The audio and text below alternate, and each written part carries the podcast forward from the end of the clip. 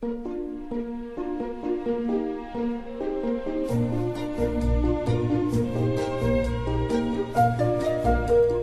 末的午夜场，快乐分多金，Emily 带给你自在好心情，最舒服的姿势，最安静的角落，享受一个人的夜生活。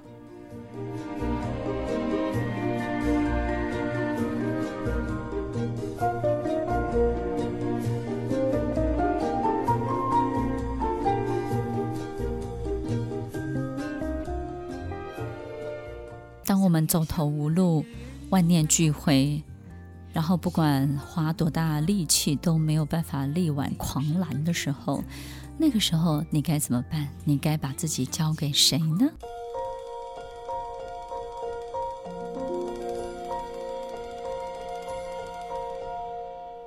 欢迎收听《快乐分多金》，我是 Emily，在每周六晚间八点到十点，与您在空中共度美好的时光。我们总有在。谷底的时候，也有花尽力气去努力的想要挽回，甚至呢扳回城，或者是呢希望至少不要损失那么多。很多的书也都会教我们不要放弃。那这一切呢，其实只要你坚持到底，你终究会有一个很好的结果的。但是我想做任何事情，其实在九十九分卡关的人是非常非常多的，尤其是在九十九分要跨到一百分的这个一分，它的折磨跟它的困难度其实是是最高的。我们可能会一到九十九，可能会花我们人生三分之一的时间，但是九十九到一百呢，可能会花掉你二三十年的时间，就为了一个。这个最重要的达阵最后一里路，但是最后一里路到底要做些什么？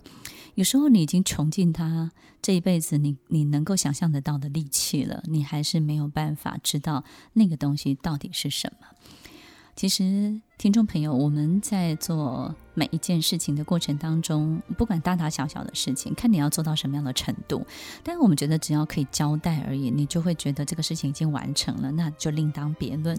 但是，如果我们希望这件事情可以抵达高峰，抵达一个极致的时候，或者甚至呢，你真的很希望它有一个大成功的时候，在最后最后的这一里路，最后的这一段路，其实是你最没有把握，甚至呢是很多很多的变数，是你。根本没有见过的，然后你会经历到很多所有不曾出现在你生命中的很多的事情，然后当然你就是没有办法驾驭，甚至你找不到合适的方法去控制它，按照你的方式去进行，尤其是在最后一里路这个阶段。所以，听众朋友，今天在节目当中，我们要跟大家分享，就是其实除了我们的力量之外，这个世界还有一个更大的力量。也许我们在最后这个阶段呢，去练习一个很特别的事情。那这个事情呢，本身很简单，就是试试看把一切交给老天爷，把最后一里路，当我们尽力了之后，就把一切交给上帝。我想这辈子我们活在地球，活在这个宇宙，其实宇宙有太多太多的规则，其实我们。并没有全部运用得到，对不对？我们只活在我们生活范围可用到的所有的方法，或是所有的理解，以及能够认知到的所有的心理学或是哲学。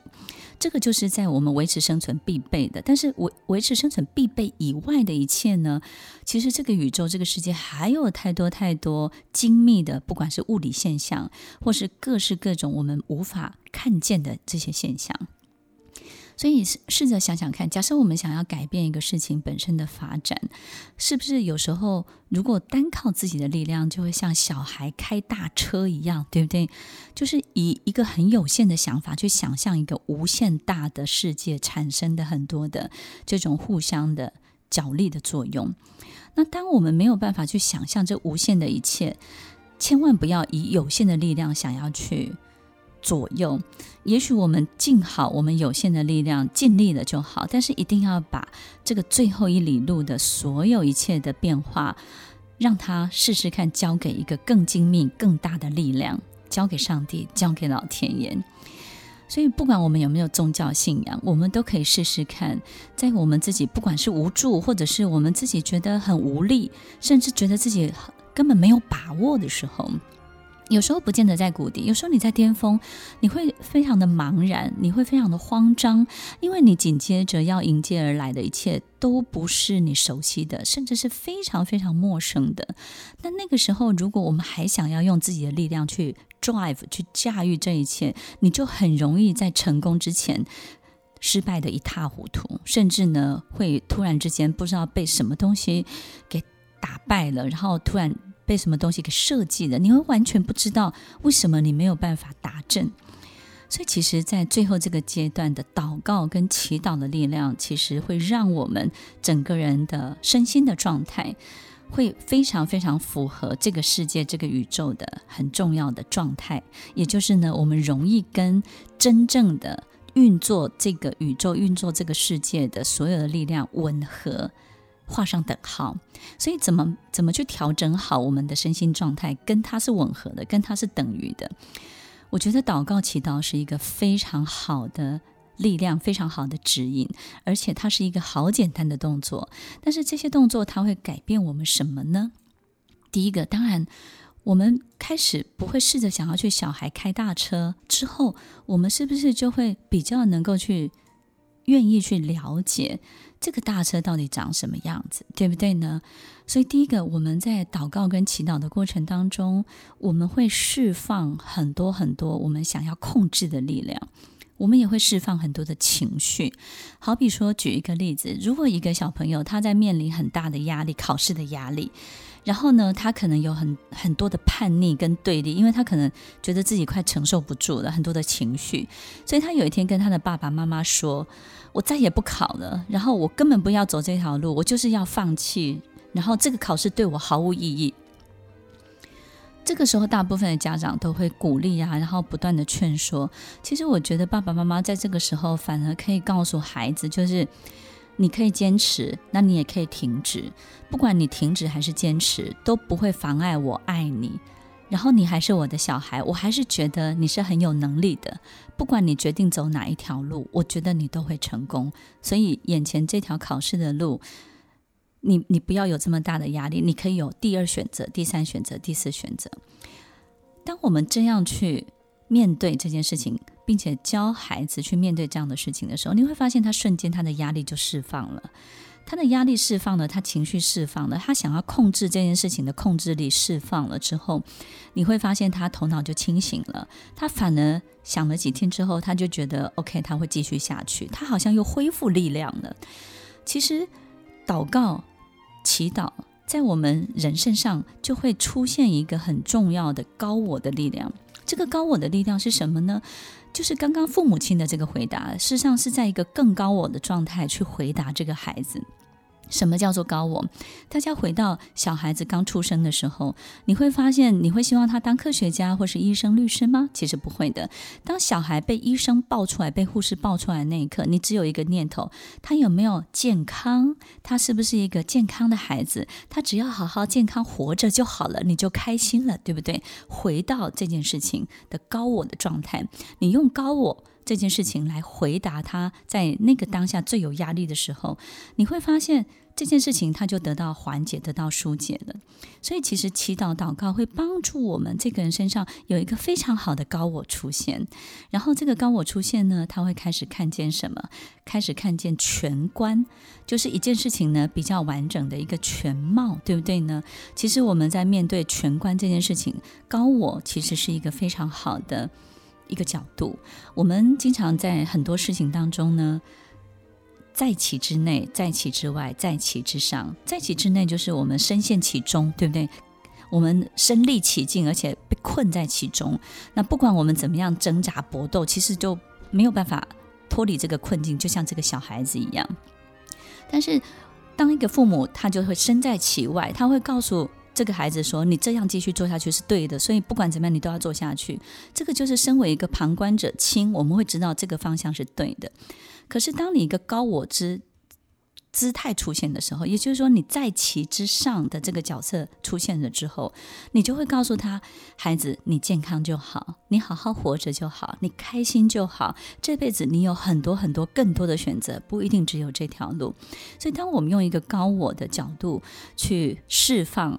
这个在其之内的这个人的时候，其实他突然之间他的高我也会出现，他也会用一个全观的角度去看待他考试跟他的人生的连结，所以他就会发现考试只是短暂的，他好好的度过，其实未来更美好的一切在后头。他会用一个全貌的方式去看待他的生命。所以听众朋友，其实我觉得祷告祈祷也跟这件这个案例这个。方式同样的道理，它会释放出你的高我。所以，当我们开始在祈祷祷告的时候，我们就是把很大的控制权、决定权交出去。当我们开始去清空自己的时候，我们会发现高我就会出现。那高我出现的时候，会出现在祷告祈祷的什么时候呢？你会发现，你不会只希望自己成功，你会希望大家都好，大家都成功。你会好希望这件事情可以带给更多人心情的平静、愉悦跟快乐。这件事情可以影响到更多的人，让更多人过上更好的生活。所以，听众朋友，其实祈祷祷告。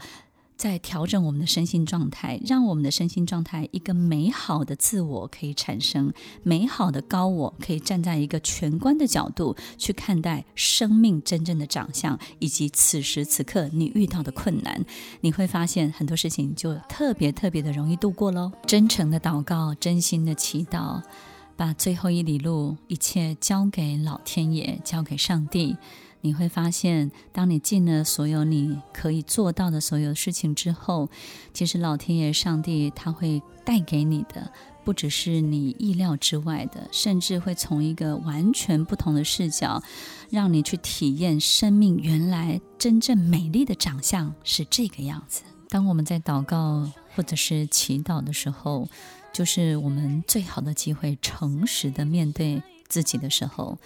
诚实的面对自己心里隐晦的企图，被你藏起来的很多的动机，甚至其实在默默的、下意识的影响着你的很多很多你自己都不知道的一切，它都会在你祷告跟祈祷的时候浮上你的心头。听完今天的节目后，大家可以在 YouTube、FB 搜寻 Emily 老师的快乐分多金，就可以找到更多与 Emily 老师相关的讯息。在各大 Podcast 的平台，Apple Podcast、KKBox、Google Podcast、SoundOn、Spotify、Castbox，搜寻 Emily 老师都可以找到节目哦。欢迎大家分享，也期待收到您的留言和提问。Emily 老师的快乐分多金，我们下次见，拜拜。